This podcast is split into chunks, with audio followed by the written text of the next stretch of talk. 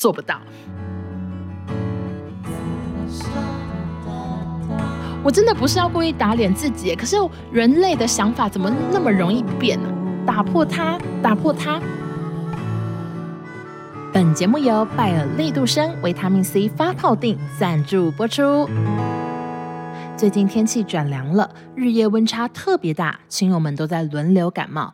这时你需要力度生 C 加 D 加锌发泡定，黄金核心三配方，补充每日所需的身体保护力，做好健康打底。发泡定形式方便携带，每天一定就能补充约二十颗柳橙的维他命 C。现在比较少喝手摇饮，自从有了利度生以后，每天一杯，享受酸甜柳橙风味，且热量比吃一颗柳橙还低，增加保护力，补充水分，维他命 C 加 D 加锌，让你由内而外散发健康美丽。心动的朋友，赶快到资讯栏点击虾皮卖场链接，现在利度生维他命 C 发泡定，三十定三路五五折，只要一六七四。一天一定，只要十八点六元。现在双十一档期再加码送乐扣乐扣真奶杯六百八十梦买越多送越多。欢迎收听紫砂欧娜，大家好，我是欧娜。今天录的这个主题呢，算是从我是半途而废往那一集延伸过来。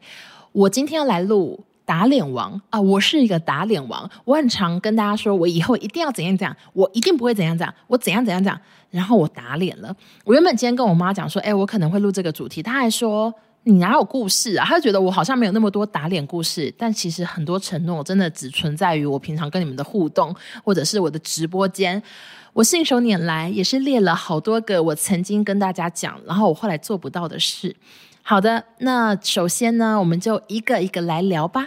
第一个就是关于工作方面的，就是在很久以前，好像在讲什么童话故事。我以前都很爱用各种滤镜直播嘛，但是后来现在比较少用那么浮夸滤镜，是因为就是很常滤镜会跑掉。然后我现在直播都会录下来，像晚安直播那样，所以滤镜跑不掉，我的直播就会很困扰。我想说，为什么我的嘴巴一直出现在麦克风上？我就觉得看得很阿杂，所以我现在都是用一些颜色滤镜，就不会再用一些动画特效。然后在很久以前呢，我就非常的喜欢一个草莓帽子的滤镜。那个滤镜呢，戴上去就是很像我变成一个草莓，呃，头上有个可爱的草莓帽子，然后那个滤镜有点粉粉的，所以我看起来就是非常的呃卡哇伊，然后 然后那个颜色也很漂亮，这样，所以我就非常喜欢那个草莓滤镜。我喜欢的程度到我后来就是有上网搜寻有没有地方在卖这个草莓帽子，我就觉得我戴这个草莓真是合适，我想要买草莓帽。可是网络上贩卖的全部都是头超小，那些 model 可能都是一些四十公斤的女孩，她们就好瘦好瘦，然后她们戴那个草莓帽，要不然就是做一些给那个小朋友、小婴儿的草莓帽。反正网络上真的没有在卖什么草莓帽可以让我戴，而且我本人也是非常难买帽子。怎么说？啊、有一年好多年前，我跟我爸妈去日本玩，然后那时候我就到了一个帽子专卖店，那边呢就放了一区是写。叉叉叉 L 帽子就是大头区这样，我就兴高采烈的过去，然后开始想说，哎，这里是这么多叉 L，我我想我应该可以选到一个大头帽吧，结果完全就是最大的也戴不了。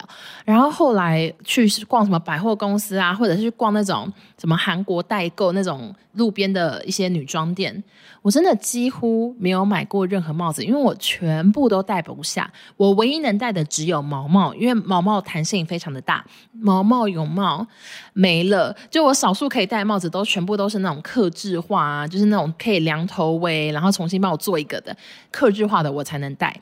然后，反正那时候因为我就有跟大家讲说，我就是好想要买草莓帽，结果就有一个她本身应该是有在 IG 经营就是手工艺的一位女孩呢，她是那种像毛线嘛、毛线之类的手工艺的女孩，她就跟我说：“哦，那我可以帮你做这个草莓帽。”诶。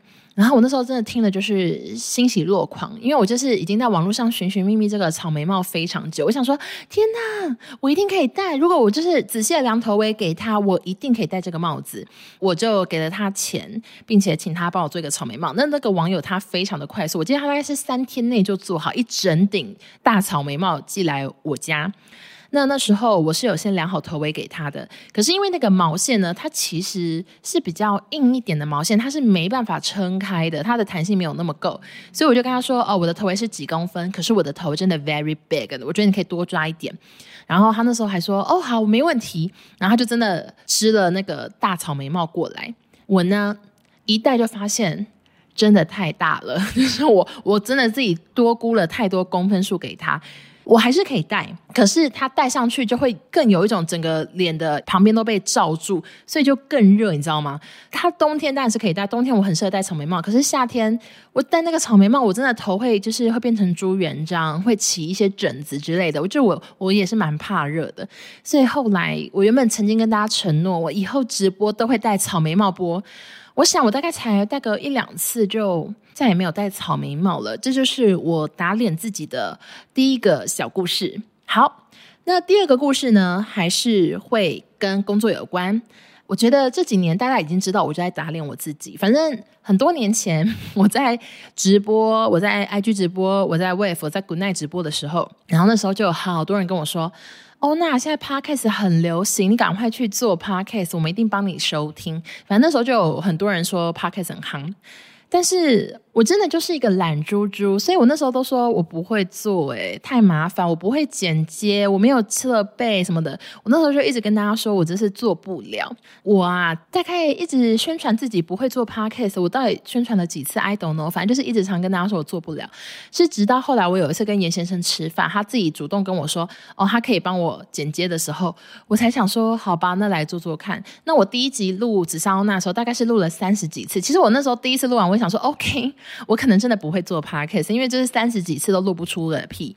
但是现在算是有逐渐的进步，虽然有时候我还是会一个口条宕机，我可能会录一集录了十次，就是大家好，欢迎收听紫砂欧娜什么这一句，我可能就会录了十几次，我都讲不好。但是我觉得比起一开始，我真的很意外，我的 podcast 之路竟然走到这里，我两个节目都一百多集了，我就觉得啊啊。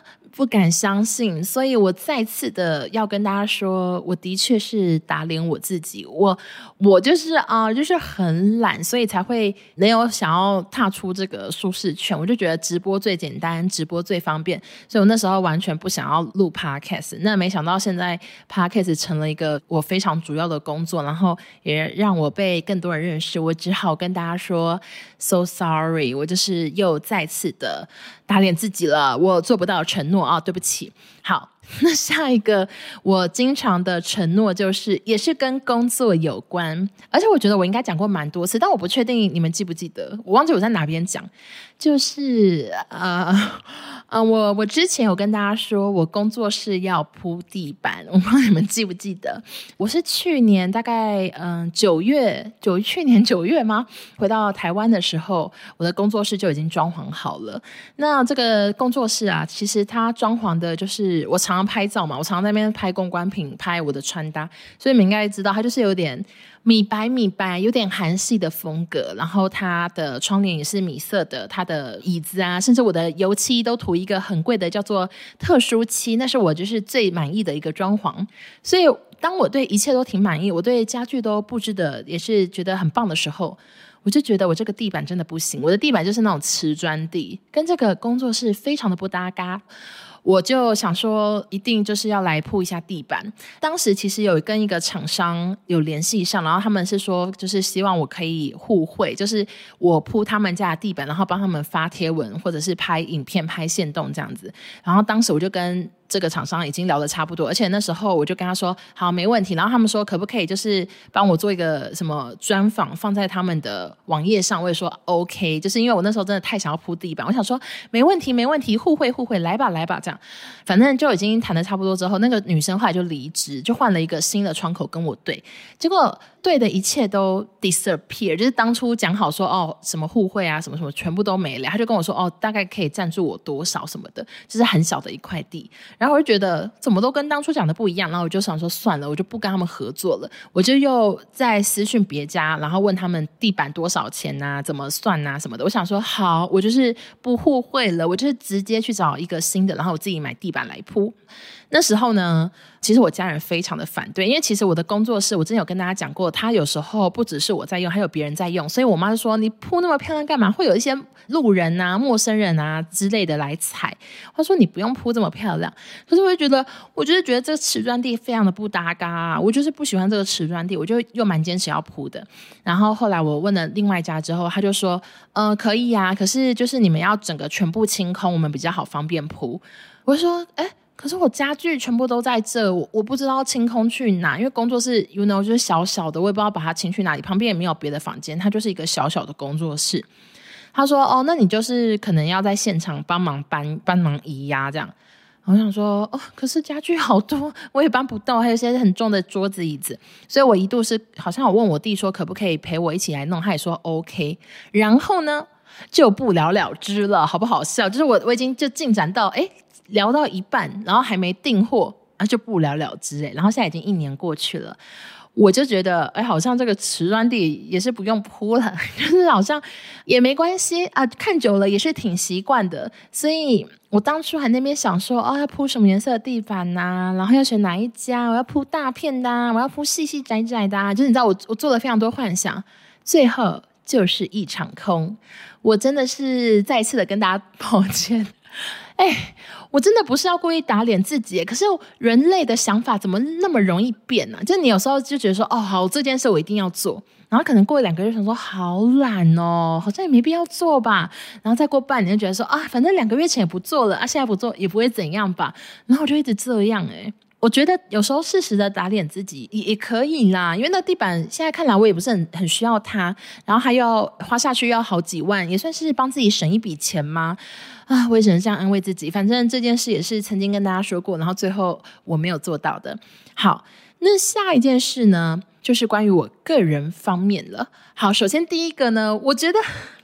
啊，ごめんなさい，ごめんなさい。因为我好像很多人到现在还在误会我是这样的人，可是我我的承诺很早就打破了，打破它，打破它。然后就是我曾经跟他说，我以后要当个早睡早起的人。 Oh my God！坦白说，我真的不知道我是什么时候开始没有在做这个承诺，是太喜欢在晚上工作，太喜欢在半夜写稿子，还是太喜欢跟男友视讯呢？我真的不知道。反正我忘记是什么时候我说我要早睡早起，我已经忘了，因为都太常做这个做不到的承诺，所以我已经忘记什么时候讲的。反正就是我曾经有跟大家说我要早睡早起，然后我觉得早睡早起很棒之类的，结果后来就是。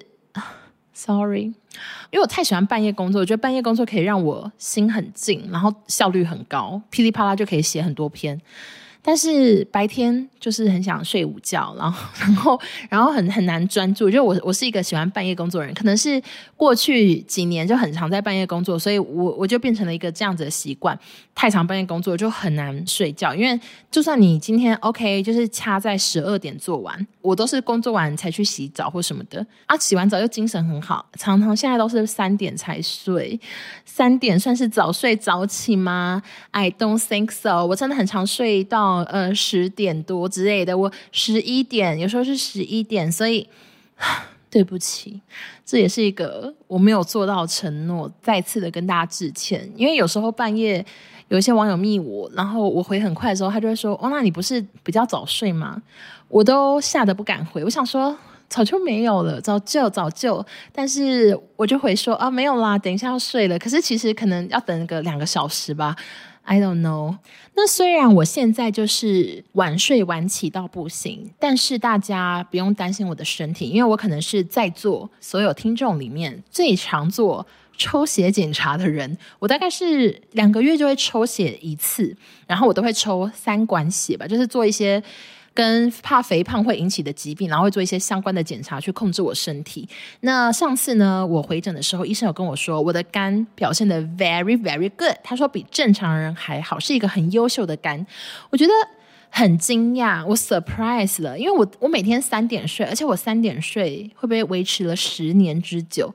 我想我的肝它可能找到它的生存之道，它已经习惯这个时间，它会想说哦，三点三点才是这个属于英文的晚上十点吧，啊、很健康很正常，然后就自然的运作。我也不知道，反正肝的部分是还 OK，就是很怕大家会担心我身体。我先跟大家讲一下，我有在做检查，我都有定期的关注他们，我很 care 我的三酸甘油脂、我的胆固醇这些我都很 care，所以我都有在观察哦，请大家不用担心。反正 在这边也跟大家讲一下，就是我现在已经不是一个说好要早睡早起的人，我再次的跟大家致歉。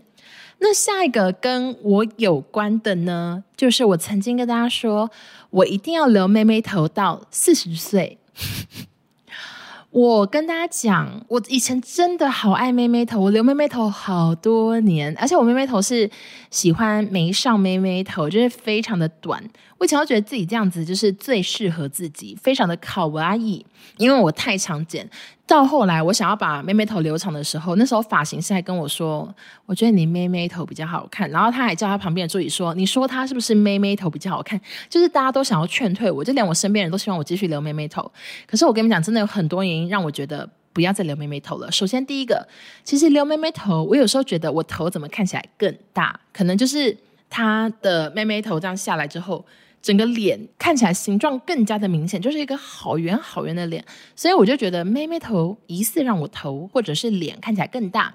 然后第二呢，就是因为拍夜配很常要做各种造型，像是有些牌子，他们甚至会要求说你的头发要全部梳上去。那我平常现实生活是很少把整个头发全部梳上去的，我就是对整个梳上去还是觉得头会。Very big，就看起来太大了。那因为有些牌子这样要求，所以妹妹头它当然也做不到整个梳上去，因为它就是很短，很麻烦。所以我就想说，好吧，为了做造型，为了有更多的变化，我就是来把这个刘海留长。那一留长之后，就发现哇，真的可以为我的造型带来很多的差异呢。就是有时候可以酷帅，然后有时候可以绑一些可爱的，或者是弄得很气质，整个包起来梳上去都是没问题。所以我就觉得，right now 我就是。是不太适合妹妹头。我虽然有时候会有点想念她，就是看着以前的照片，所以想说，诶。这个自拍怎么蛮可爱的？我好想念这个发型，但是我就会又立刻想说不行，因为一留妹妹头，我可能这半年都会是妹妹头，因为妹妹头也是留的挺慢，她常常如果我从眉上开始剪的话，就是真的会留挺久的，才会到那个变成平常的这种旁分的造型，所以我就觉得算了。我曾经做这个承诺，就是做个两三年以上，因为我就是觉得妹妹头看起来实在是太一样了，就是我很我很享受大家以为我才刚出社会的感觉，其实没有，其实脸。上就是充满了沧桑，但是我就是自己骗自己，觉得妹妹头看起来特别的年轻，我很想装年纪小。那呃，现在也是打脸了自己，很抱歉。好，那下一个也是跟自己有关的，就是我曾经跟大家说过，我以后要成为一个勇敢拒绝别人的人。呃，大家你们应该平常生活都很常接到推销电话，国泰银行、联邦银行哦，有过来打，然后还有什么啊、呃，台新银行、富邦银行，就是你知道每个银行都要打电话过来问你说有没有要借贷，有没有要贷款。或者是我们最近呢有什么方案，有个保险啊，牙齿险什么给你参考，就是真的很常很常接到推销电话，然后我的手机都存满了什么国泰不要接，台新不要接，什么时候就是就是都是一些推销的人，想说我真的是不想接你们的电话。那我之前有跟大家说，我以后要成为一个勇敢挂电话的人，因为有时候真的跟对方算是来了一个有完没完、漏漏等的 talking，而且这些推销人员。他们好像都很有压力，就像我已经跟他说，我真的不需要，我真的不需要，我没有要买车，我没有要借贷。然后他们还说，可是这个方案真的非常好，你确定最近没有一些资金的规划吗？还是我先寄简讯给你，你有空看一下。然后我今天还接到一个电话，他是说，呃，请问是王小姐吗？我上次寄简讯给你，你有没有看？我想确认你有没有看。我就是当然没有看，可是我以前曾经跟大家说，我以后要成为一个勇敢拒绝，因为很多人跟我说，他接到推销电话，他就是直接挂，根本也不用跟人多聊。但是我身边非常多朋友都已经目睹过，我就是会耐着性子跟推销人员讲很久，因为我不好意思挂电话，我连那种装说喂，哎，我也听不到，啊，没收讯那种，我都没办法演呢，我觉得好尴尬。我唯一可以比较有勇气的时候，就只有我开车用蓝牙接电话的时候，我就会说我在开车，然后这时候对方大部分就挂，但是平常。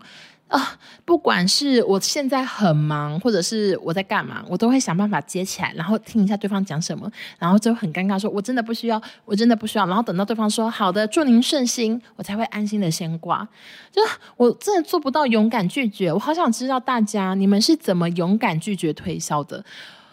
而且我在路上，我也好害怕推销，就是我常常会骑虎难下，尤其是那种有外国人发传单的推销，真的是我还遇过最可怕的。因为很多人都说，那个外国人他就是会把你抓进店里，然后你不消费个好几万，你就是出不来。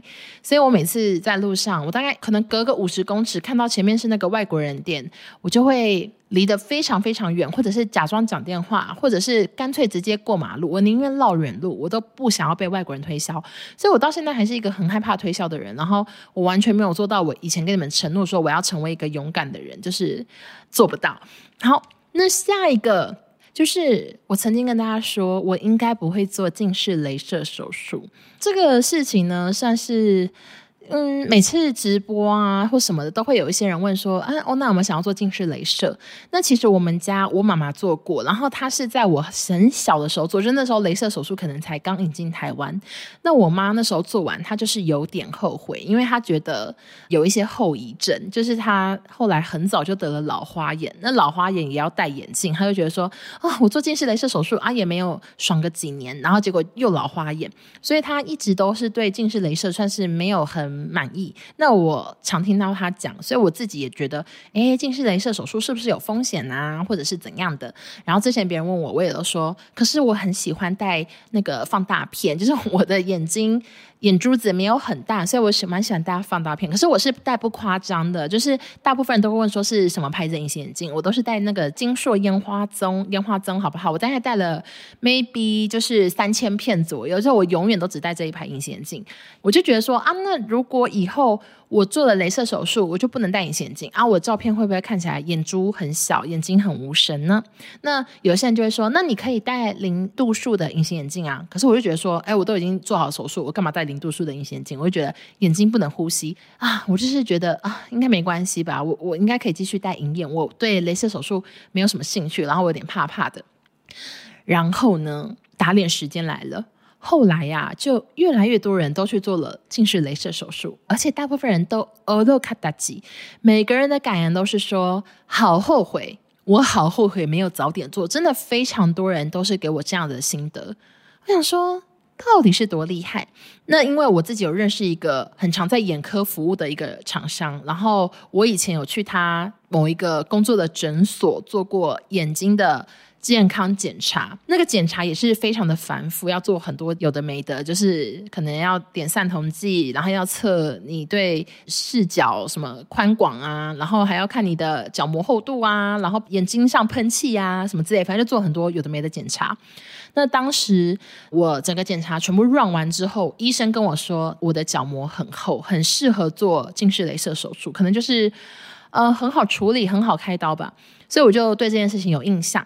那后来呢？因为很多人都说很好，所以我慢慢的就有了想说，哎，好像可以去做做看的念头。而且听说现在已经越出越高级，有一个有 Smile，有 Smile Pro，然后还有很多有的没的，反正就是很多类型的。然后大部分大家的心得都是非常的正向。所以呢，我下个月会去做眼睛检查，因为我上次做眼睛检查已经是一两年前的事情，然后我不确定这一两年我的眼睛有什么变化，所以我会再去做一次全面性的检查。如果医生最后又跟我说，你现在眼睛 OK，可以做近视雷射手术，我应该会等我男朋友回美国后我就去做手术，因为我就想说他回来，如果我一直戴着那个你知道护目镜什么的，怕丑丑，就是不能拍漂亮照片，而且中间要出国，所以想说好吧。我觉得等我男朋友就是回美国之后，我可能就会去做这个近视镭射手术。那我知道自己就是曾经做过各式各样的承诺，可能是讲大话，或者是当时觉得自己。或许想法不会变，但是随着时空的转变，随着自己的身体状况，或者是我不知道，反正是随着周遭所有事情的转变，或者是朋友的影响，很多事情就会一直慢慢的变，慢慢的变，所以最后就会变成一个好像跟几年前讲的不一样。那我当然都是非常希望大家可以体谅我这件事情，因为我相信你们可能。可能也会有遇到类似的状况，曾经觉得自己不会跟怎样的人在一起，然后就跟怎样的人在一起，有没有？好，我突然想到又可以再加码一个，就是我以前跟大家说，我一定。我一定要跟比我身高高，或者是跟我差不多高的人，因为我已经很胖了，我不想要在男朋友面前看起来更大只。那我身高是一七五，所以算是痴人说梦。然后，然后我又很胖什么的，反正反正就是根本感情路是相当不顺。那最后也发现，其实自己根本没有很 care 身高，所以我男朋友呢，到头来他比我矮，而且矮超过应该是超过五公分。嗯，所以我们就是不要给自己太多设限，因为我以前就是一直幻想说自己要跟大高个儿、要跟巨人在一起，根本就是没有。喜欢你的人，最后不一定会符合你所有想要的，但是他一定有他很棒的地方，让你觉得真的很值得跟他在一起。哦，怎么变得像良性单元？所以我常常跟我一些单身的朋友说，就是不要设那么多标准，因为你根本不知道你。真爱他会是怎样的人？你不要为了那些标准，然后去淘汰掉一些搞不好是最最好的姻缘的人，你知道吗？所以这个也是非常的重要。然后这也是一个我曾经说过的大话，最后没有做到。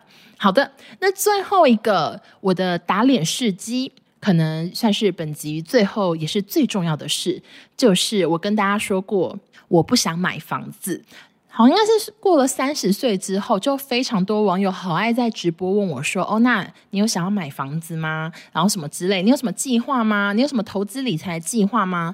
然后我都 always 说我没有投资理财的计划，我也不想要买房子，因为我现在就有房子住啦。我就说我台北我都住巴黎呀，然后我台中都跟我爸妈住，而且我爸妈这个房子很大很舒服，我对买房子算是没有任何的计划，也没有想过。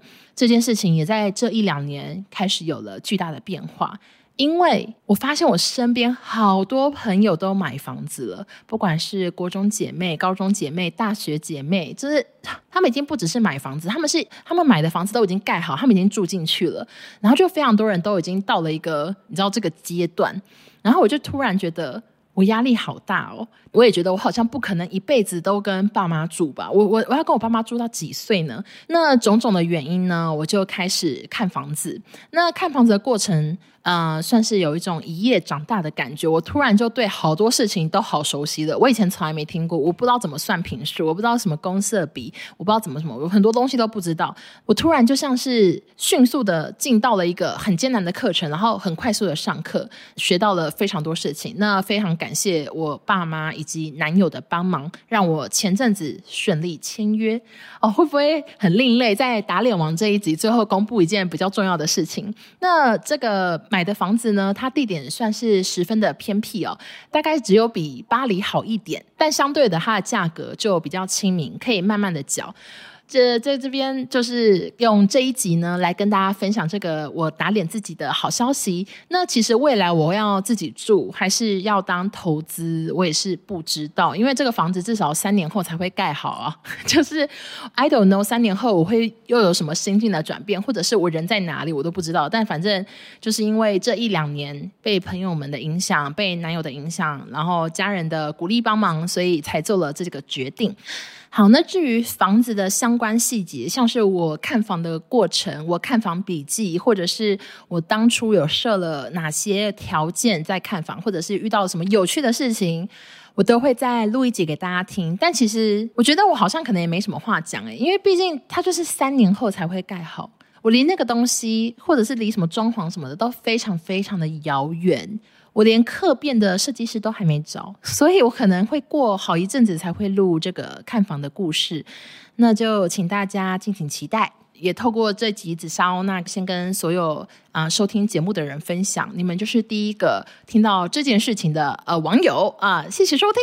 好了，好，那今天这集就是分享了很多我曾经做过的承诺，以及我后来为什么打脸的原因。接下来，下一个我最担心我会做不到的承诺就是蕾丝和服了。我真的，Oh my God！我忘记我在哪一集跟大家说，我的目标就是今年去日本要穿上蕾丝和服。那那时候距离十二月还很久，但是现在已经就是转眼下个月的事了。我一直以为我的体重可以顺顺的瘦下去，但看来啊，就是会卡关。所以 right now 呢，我的距离十二月应该要瘦的体重算是差了非常的多。因为我原本可能幻想我就是两个月瘦十公斤，十公斤，我已经幻想我年底是个大瘦子，但是就是没有，就是完全没有做到这样。然后我就是很担心我穿不下那个蕾丝和服。另外呢，又有一些网友跟我说，就是日本的蕾丝和服真的很少大尺码，以及身高高的人，不管你是瘦还是胖，就是基本上他们就会说，哦，ダメね什么，他们他们不太希望身高高的人穿和服露出很长的脚踝，就是他们的和服是追求要可能遮住脚踝啊，然后小碎步这样走路这样，然后看不太到你的小腿。但是我这么高，我可能就会露啊两个萝卜腿出来给大家看。 啊，所以我现在真的对蕾丝和服算是没有什么信心，到底会不会就是没法信守承诺，会不会自己又讲了大话了呢？我们就是到下个月才能跟大家分享喽。我先跟大家预告，如果那一天我上传了和服照，但是看起来不是蕾丝，是大地色系，感觉是比较老奶奶的样子，那可能就是我穿不下，可能就是我到了店里，店里说你只能穿这个老奶奶的款式，老奶奶的款式比较大件，有可能。可能是这样，我就先跟大家预告了。那到时候如果穿这些款式，也请大家就是不要多问，会不会太鸵鸟心态？请大家就是假装没看到好吗？我们就是很明显穿不下了，不用再问说蕾丝和服呢，我可能就会回你穿不下怎么样？然后还更小灯 Suki，I don't know。总之就是祝我这个下一个承诺可以顺利的实现，好吗？那这一集的故事呢，我只能说非常的多元。从为什么没有戴草莓帽直播，到近视雷射手术，到最后还公布了一件人生大事，我相信大家听到那边应该也是相当的傻眼，想说：诶，怎么话题这么的百变呢？是的，我就想说，我真的不知道要在什么时机跟大家公布，那不如就来跟大家说，我又再次的打脸自己。那未来我还是会继续跟大家分享我的生活。我想，就是会有很多时刻，我可能做了一些事，说了一些话，但是最后我可能不会完全的照做，或者是 没有跟原本的承诺一样，这都是很正常的。希望大家可以谅解，也再次跟所有以为我会早睡早起的人说声抱歉。那谢谢大家收听，我们就下周见喽，拜拜。